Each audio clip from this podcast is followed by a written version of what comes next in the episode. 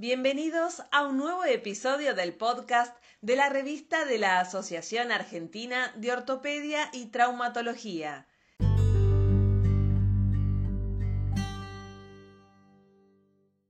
Mi nombre es Guillermo Ricciardi y soy editor de la sección Columna Vertebral. A continuación, brindaré información sobre los artículos que se han publicado en el número 1 del volumen 86.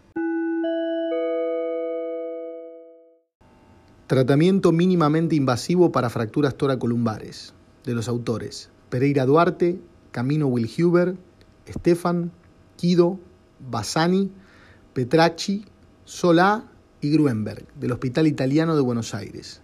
Estudio analítico retrospectivo.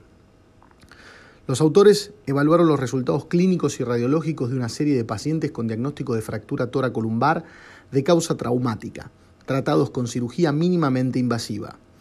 Incluyeron pacientes adultos tratados con fijación pedicular percutánea aislada o asociada a artrodesis anterior mininvasiva, con un periodo de seguimiento mínimo de seis meses.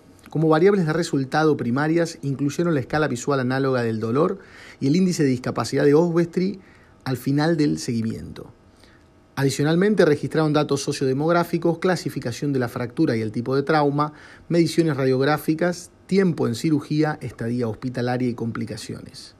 Representa un estudio atractivo por abordar una temática novedosa de una patología frecuente de gran morbilidad e impacto socioeconómico.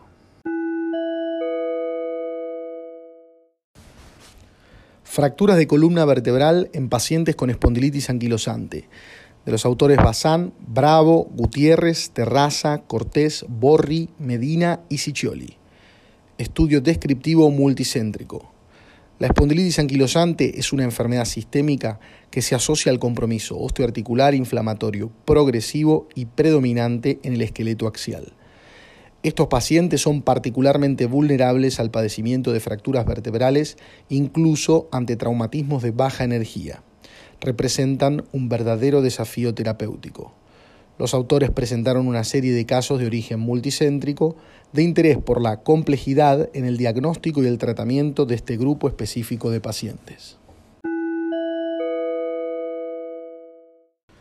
Descompresión lumbar en pacientes con enfermedad de Parkinson.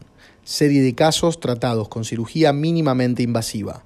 De los autores Combes, Galareto, Guyot, Fernández, Fuster del Grupo Axial de la Ciudad Autónoma de Buenos Aires. El tratamiento quirúrgico de la enfermedad lumbar degenerativa en pacientes con enfermedad de Parkinson se considera un procedimiento muy demandante por su alta tasa de complicaciones y la frecuente necesidad de revisión quirúrgica.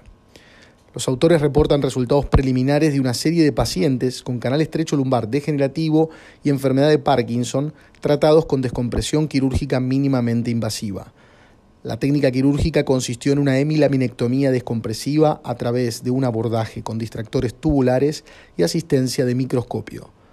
Representa un abordaje novedoso de una patología cuyo tratamiento es aún controversial.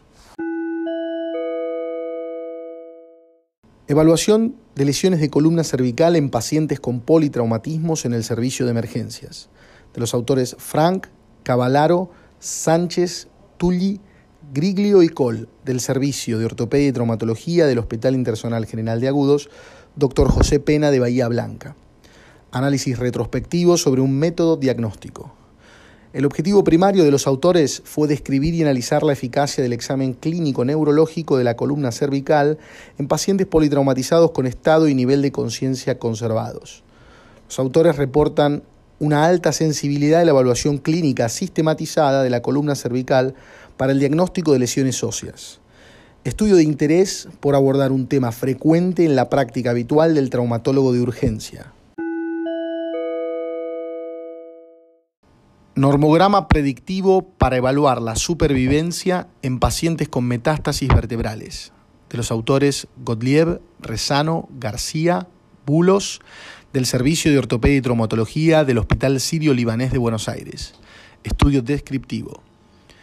El abordaje quirúrgico de pacientes con metástasis vertebrales implica un trabajo multidisciplinario que contemple todas las variables que hacen a la complejidad de este grupo de pacientes, y especialmente la expectativa de vida. Se han desarrollado múltiples sistemas de evaluación para predecir la supervivencia y definir la terapéutica deseada. El objetivo de los autores fue evaluar a pacientes con metástasis vertebrales sometidos a cirugía, valorando la supervivencia con el normograma descrito por The Skeletal Oncology Research Group. Para ello realizaron la descripción minuciosa de una serie de 20 pacientes con una edad promedio de 67,9 años, tratados quirúrgicamente con diferentes técnicas. El normograma fue útil para predecir la supervivencia y ayudar a la planificación preoperatoria. Gracias por escuchar el siguiente podcast de la revista de la Asociación Argentina de Ortopedia y Traumatología, sección columna vertebral. Los invitamos a ingresar en el sitio web de nuestra revista para acceder a los artículos mencionados.